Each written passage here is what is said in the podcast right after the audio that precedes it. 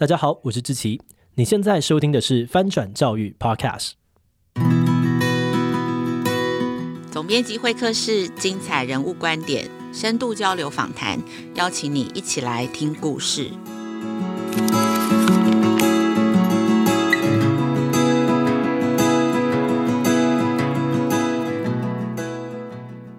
好，大家今天还好吗？我是代班主持人邵文，总编辑休假，这集主编来代班。今天的节目邀请到的是刚迈入百万点阅的 YouTuber 志奇七七，他同时也是简讯设计、图文不符的创办人，资讯懒人包的始祖，持续透过不同的媒体形式，让社会议题能够用低门槛的方式，能被更多人认识。每天都在拆解不同社会议题的他，今天要来跟我们聊教育，以及分享他在二零二二年的新尝试。Hello，欢迎志奇。嗨，大家好，我是志奇。志奇其实是第二次来到我们总编辑会客室嘛，去年是在呃亲子天下出版《公民可以很有事》的这本书，和我们分享到你和你的团队如何进行议题的探究跟观点的养成。那其实才不到一年哦，我手边查到最新的资料，你的频道已经从去年应该是八十几万，到今天已经是一百零六万人的订阅哦，拿到甚至到了今年。四月，整个频道已经突破三亿次的观看次数哦，这是非常惊人的一个成果。那我们非常好奇啊，你是怎么看待这四年来坚持做的这件事情啊？七七嘛，每周七天，每天晚上七点，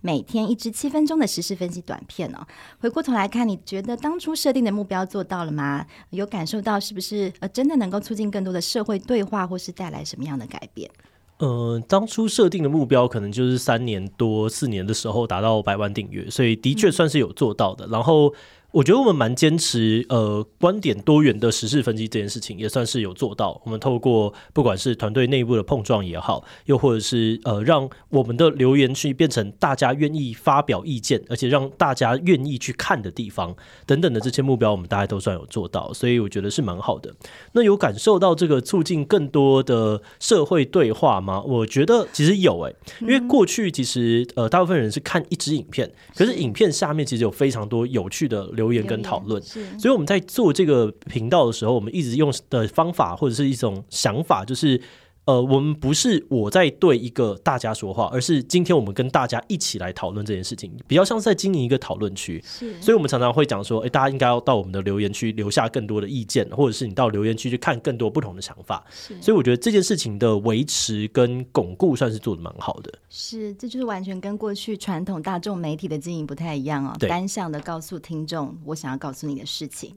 我们同样在做内容创作嘛，我们纵使我们觉得已经做到了多元并存，做到了事实资料的查证等等，可能还都会有很多不同的意见哦，甚至很多人是批评的。我看到有人甚至质疑说：“哎，我们这样子是假中立啊，两边双边的意见都放进去，那或者是内容不够有深度，或是质疑选题等等哦。”那你跟你的团队是怎么样处理这些负面的声音？呃，我觉得可以分成两块，第一个是。你还是要去接收到这些一些负面声音，它有没有办法为你的内容带来一些进步的帮助？是，所以第一个我们可能会做的事情是，假设这个是一个 A 计划他写的脚本。我们其实会叫 B 计划呢，就说：“哎，你到时候去看一下这个留言区里面有没有什么样子的内容是我们要吸收跟学习的。”不能让 A 计划自己看。对，因为我觉得那个 叫什么，我们这种玻璃心的防护罩，A 自己去看的时候，他会感受到太多这个世界的恶意，我觉得是有点可惜的。就或者是他们大部分的人攻击可能是我，所以呢，其实攻击我或攻击 A 计划，他们都我们两个人都会比较受伤。但是当我们是第三方的人来看，甚至是 select，或者是他就只是一个攻读生，他来认真的就是呃检索，然后把这些资料拉出来，然后重新。转译过，它的最后呢，就不会是只呈现这个恶意，而是说，哎，我看到了这句话，我觉得它有点道理，我们应该要来改变。那这样子的话，你就保持这个持续进步跟鞭策自己的动力。那另外一块，我觉得其实反而是要巩固自己的内在价值，就你要透过各种行为，或者是呃。各种回馈也好，去知道说为什么你要这样做。有的时候我们会很在意别人的意见，但是我们的耳朵嘛，就是你知道对外面，或者眼睛也是对外面，所以我们一直看不到自己为什么要做这件事情。但是我们会跟团队讨论，然后让大家知道说，呃，做这件事情它的意义在哪里。然后有些人呢，呃，我们有时候会做一些留言互动啊，或者是一些呃，我在 IG 上面可能就发一个这个很简单的线动，就问问大家说，哎，对我们的内容有什么想法？那他们其实就会有这种。比较死忠，然后比较喜欢你的人，在这个时候他才愿意来留言，告诉你他其实多么的喜欢，然后把这些留言呢带回去给团队，所以团队就会知道说啊，除了这些很负面的声浪之外，其实还有很多很多人喜欢你。而且我觉得，另外是你的观测指标其实要不一样。很多时候我们会去放大这些负面意见，因为这个是人类的本性。人类就是要透过一些负面意见去提醒自己。例如说，诶，当你在草丛里面走的时候，你会很记得啊，你有天被蛇咬，或是你有天突然被什么东西吓到，这样子呢，可以提醒我们之后走到草丛的时候呢，我们要小心避免这些危险。所以这是一个心理机制。但是我们同时呢，也要去看这些正向的一些指标。例如说，我们常常一直被骂，那我就会带团队去看，说我们要把时间轴拉开来，我们要看看，诶，在我们十万、在我们二十万、三十万的时候，我们被骂的这些点有没有什么不一样？诶，如果没有不一样，但是我们却看到我们的指标从一万、十万、二十万，然后走到现在一百多万。代表我们其实是有在进步的，而且我们获得了非常大量的群众的支持，所以我们去引导我们的团团队，大家一起去看一个不同的指标，这样就可以让自己的内在价值变得比较坚固。这是我觉得的一些小方法。是，难怪可以从可以坚持做走到这边哦，做四年哦，就是内在的心理素质很 很强大。对对对，有一个内在价值要兼顾，就呃做这件事情有意义，我知道我在干嘛。那如果你是因为你不知道我在干嘛，而你有一些批评，那我就哦好，那你不知道我在干嘛，所以不要因为别人的，我我觉得讲起来有点难听，但是呃，我我暂时想不到一个比较好的解法，就是不要因为别人的无知而。让你自己需要受到惩罚，是对。有的时候你很知道你在干嘛，那就没关系，不用管别人。你会怎么样去跟你的团队，或者是告诉大家那个核心价值是什么？我觉得就是要问问大家说，呃，这个多元的意见到底重不重要？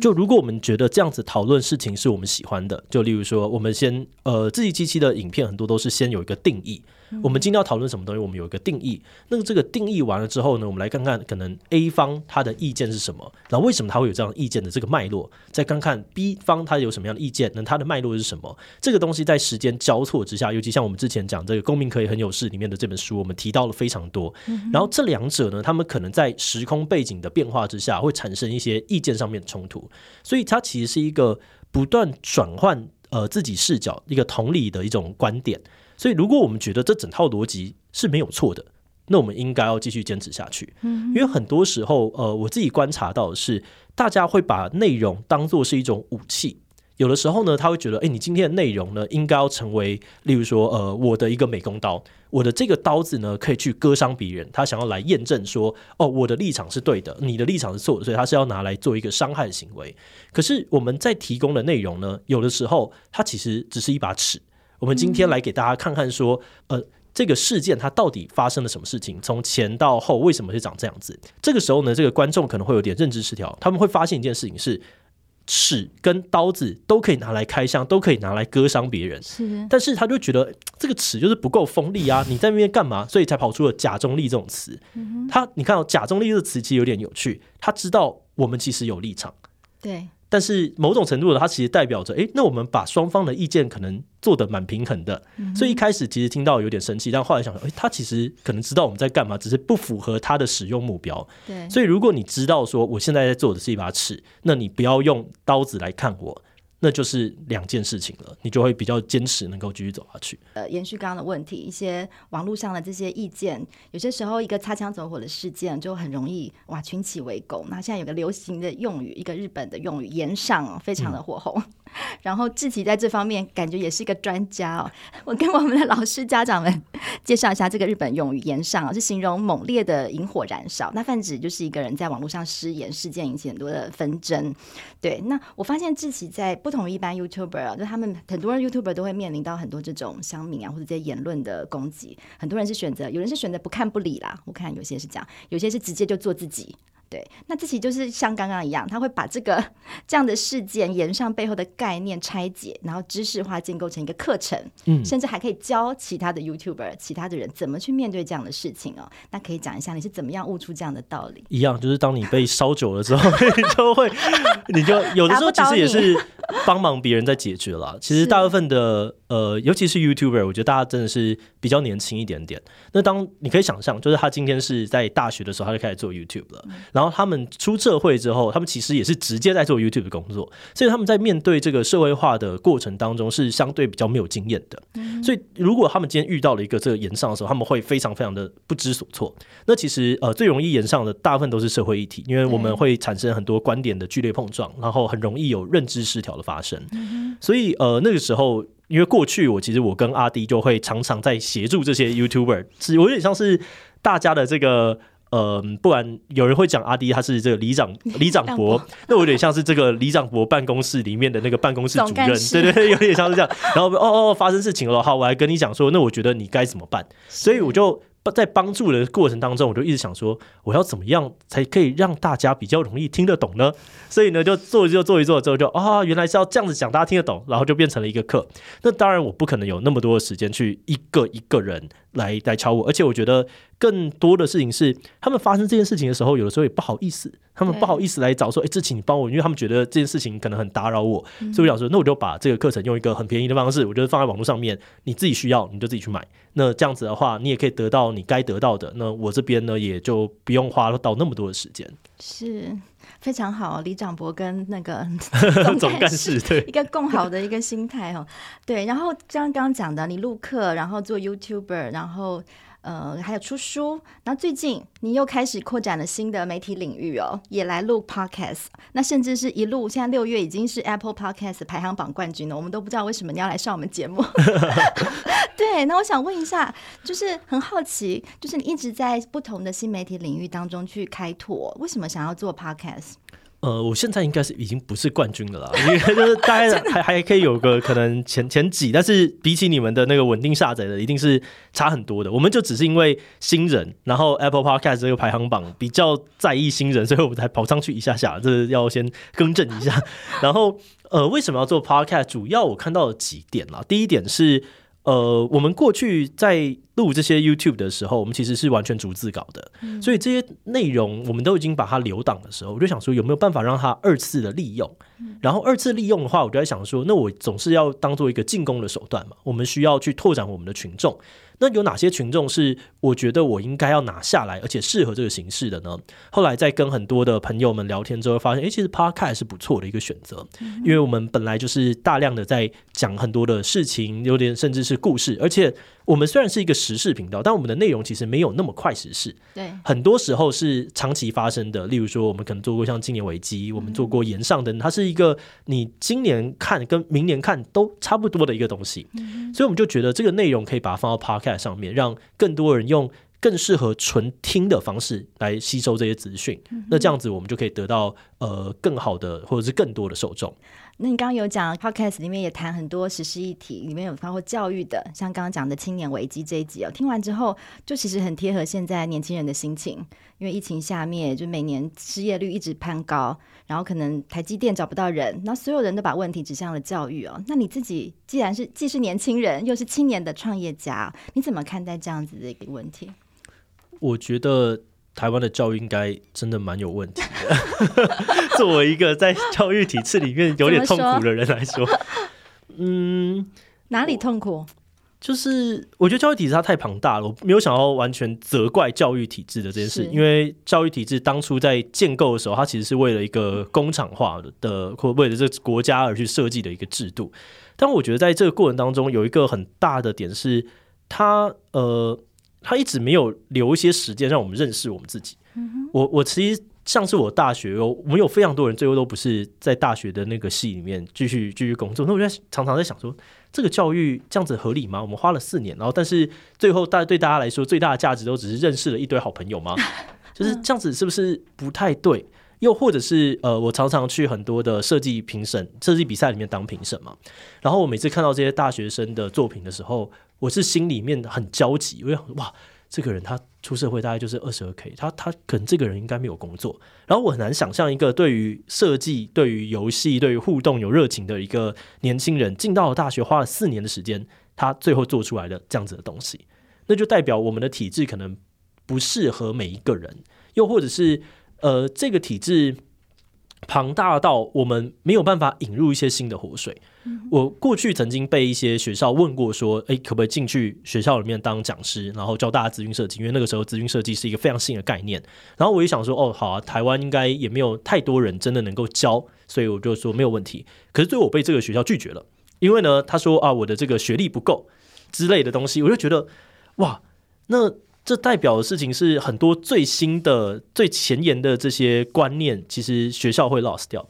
而且这个 lost 掉呢是直接 lost 四年以上，因为他们大部分的时间是被绑在学校里面，他们没有办法对外探索，那最后出社会就造成这个非常严重的产学落差。所以我自己呃，我们做很多的这个线上教育，当初的其中一个巨大的初衷就是，我们没有办法去改变体制内的话，那我们就自己做我们的。所以我就提供了一个额外的这个小小的补习班，你可以用非常便宜的价格，你过来就可以学到我们该学的东西。然后保证它是很实用的，像是针对设计的问题，那时候我就看到好多的设计学生，他们不懂得怎么接案。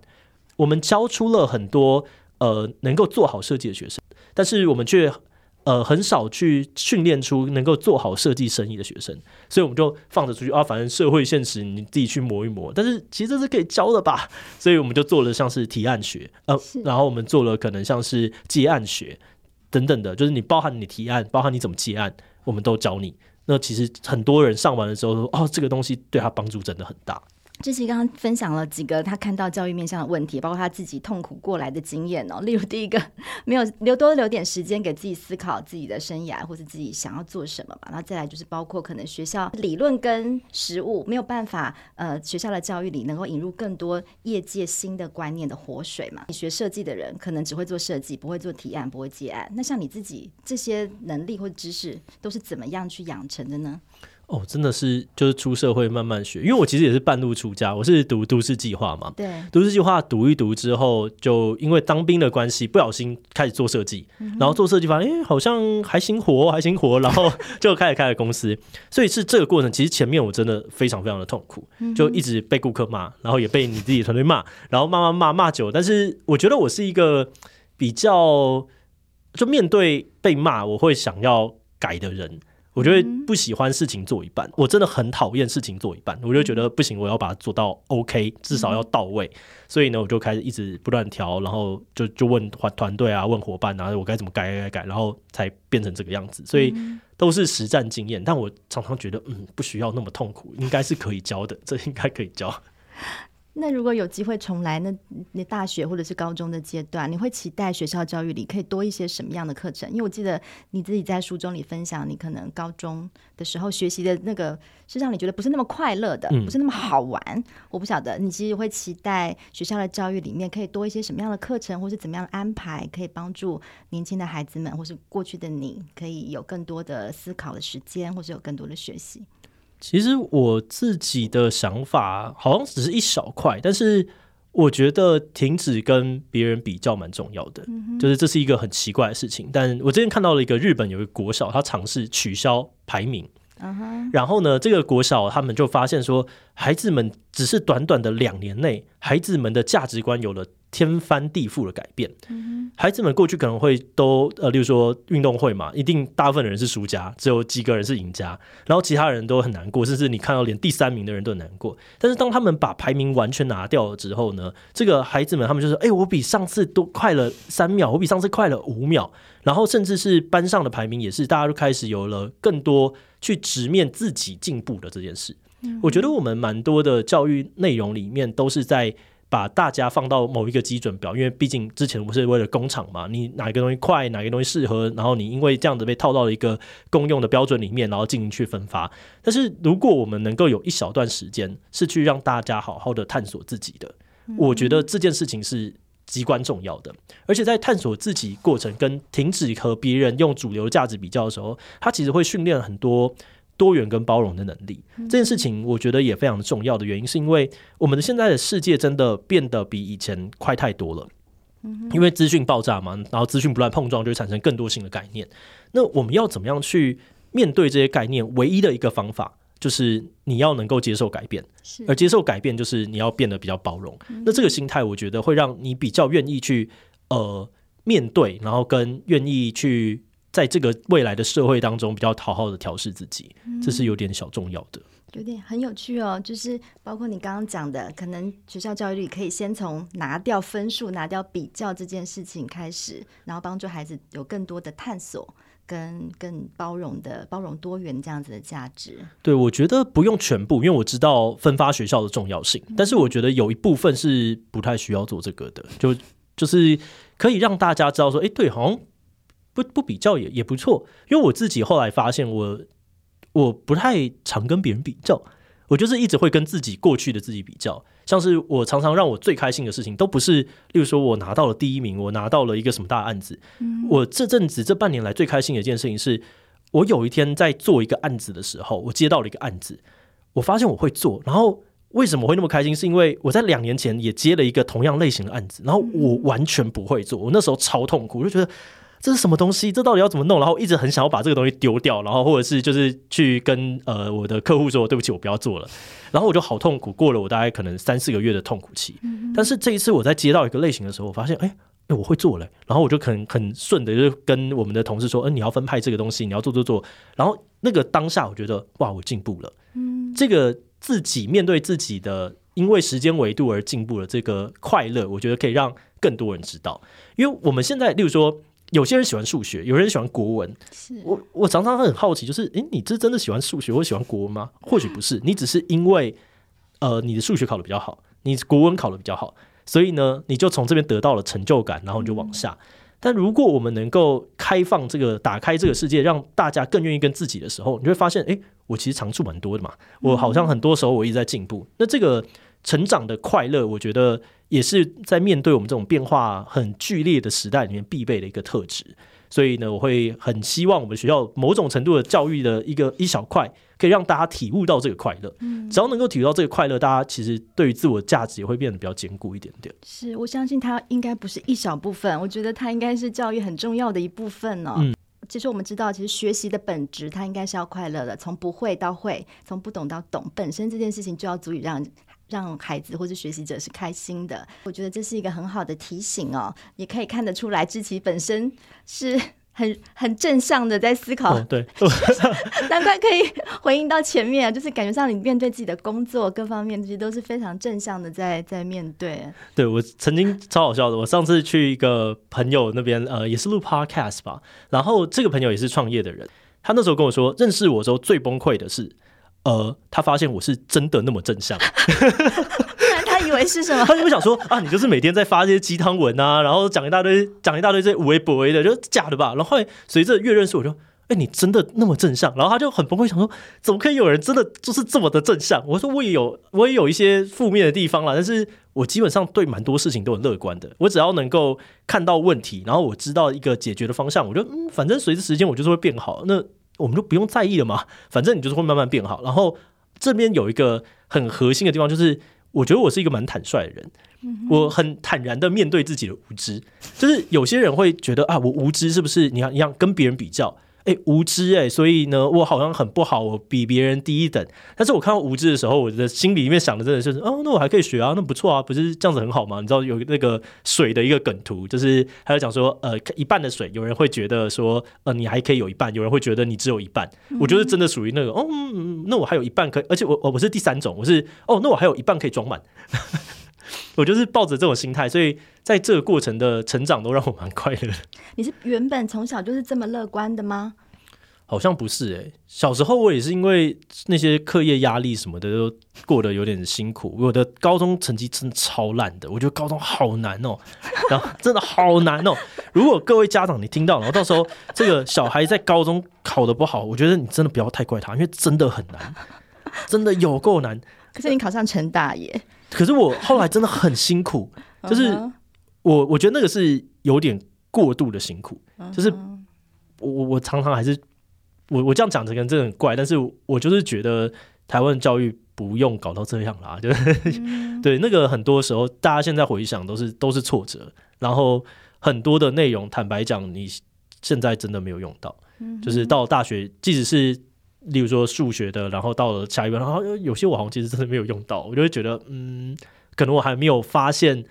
他到底为什么要这样这样子设计，就我也不觉得他烂，但我觉得嗯，我可能还没有理解到你为什么这样设计这个课程这样子。嗯，那你自己觉得你现在当老板嘛？那你每天都要。就而且你常常都把这些成绩都归功于你有一个团队哦，对。那你自己在聘雇员工的时候，你会最看重呃，就是员工什么样的特质是可以面对这么快速变化的这个时代？我原本通常会讲这一题的话，我可能都会用诚实这个字，但我最近呢改了一下，我觉得应该用坦率这个字，就是你一样坦率。对，他要他要能够坦率面对自己，或者是面对别人。那这件事情的好处就是他容易进步，因为他愿意去跟别人分享说：“哎，我我这个地方不太对。”或者是他遇到问题的时候，他愿意去沟通。那我们公司是一个呃团队合作非常紧密的公司，所以这件事情有助于团队合作。所以第二个特质其实就是他是要一个能够合作的人。其实，在我们呃，我不管是我自己讲话，或者是我们团队里面，我们都建构一个文化，就是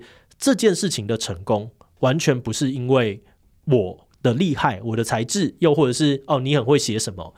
例如说，这一期记好了，里面有。五六个人，然后的计划师，然后还有剪辑师，还有这个呃接案的 AM，大家都是共同去承担了某一个部分，所以我们才可以走到今天的位置。嗯、那包含我自己也是。那我们拿到大部分的收入，我们其实也会把很多的部分都分给大家。我们会持续的为大家厘清，说，哎，你现在是不是遇到什么困难？哦，你今天表现很好，我们真的尽量能够帮你加薪啊，什么东西我们都会做。所以这个团队今天坦率的面对自己，他也能够坦率面对别人，然后这样就可以导致一个更好的合作关系。这是我们最在意的事情。是，但我觉得这也蛮不容易哦，尤其身为一个老板、领导者，你虽然坦率承认自己的无知或者是不足的地方，但是你可能要领导的是一群可能比你更厉害的人。对对。然后我好像有曾经听过或是看过你的书里面讲到，你们公司文化是。是是有一个吵架的守则或者什么，哦、是不害怕冲突，然后是是可以讨论。我就想说，可以跟我们分享一下这个部分吗？我觉得这个也是可以从坦率这个元素里面去聊，就是为什么我选择跟你说实话，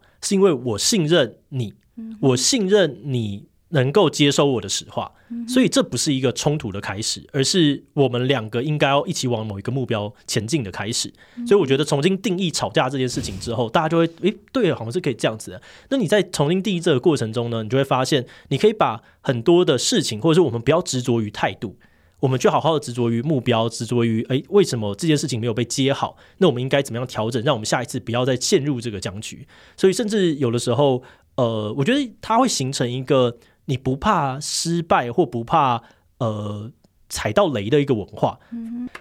然后我觉得讲到呃领导比我厉害的人这件事情，我后来的有一个心得是，你不能用管理的角度，嗯、就是管理是很硬体的角度，就是哦你今天呃你要做到多少 KPI，哦你要今天要生产多少颗螺丝钉，你的良率不好怎么样？但我现在呢比较用的一个角度是哦我如何协助大家。达成他们的目标，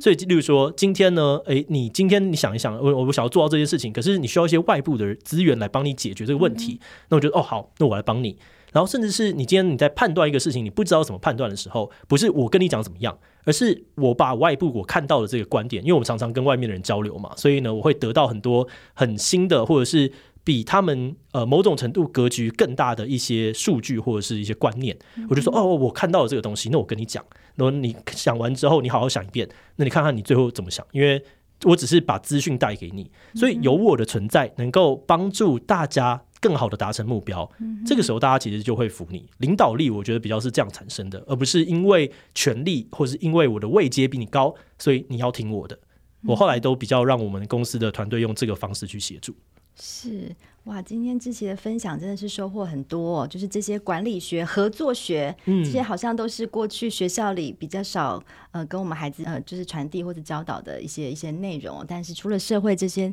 知识技能，其实非常的重要哦。所以家长们、老师们，千万如果孩子们高中成绩不好，不要怪他们，因为未来，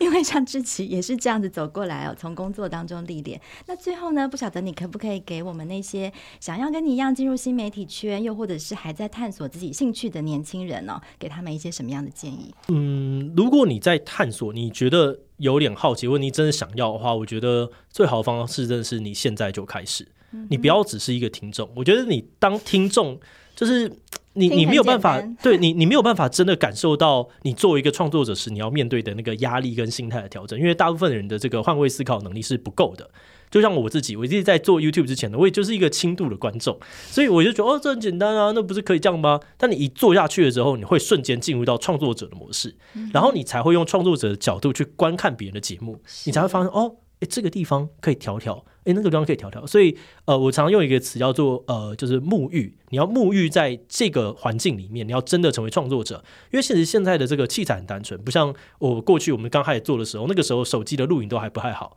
现在其实你就是一个好的录影，你拿一个好的麦克风，你现在就可以开始录。所以如果你真的想开始，你就是现在开始。那你在这个尝试的过程当中，你不能够。今天只做个三集或者做个四集你就结束，这是没有意义的。这个你的试错跟调整都还不够，所以我会建议你一开始呢，你要抓二十四集，就是有点像是两季的节目。而这两季的节目呢，你的更新频率呢也不用太快。重点是你丢上去一支节目之后，诶，你有一个时间去好好的吸收跟调整一下，然后你再去做第二支。很多人试错就是一直错，但他没有在就是尝试跟改变。是。然后为什么要有两季呢？就是第一季结束之后，你可以有一个更长的暂停。是。这个时候你可以好好的去看一下你这可能前面十二集的这个选题有没有问题，或者是你去看一下说这十二集带来的观众反应到底符不符合你的预期。嗯。如果符合，如果不符合都没关系，那你就可以做出你的调整，做出你的选择，然后你再做一季。如果你再做这一季，你还是没有成功。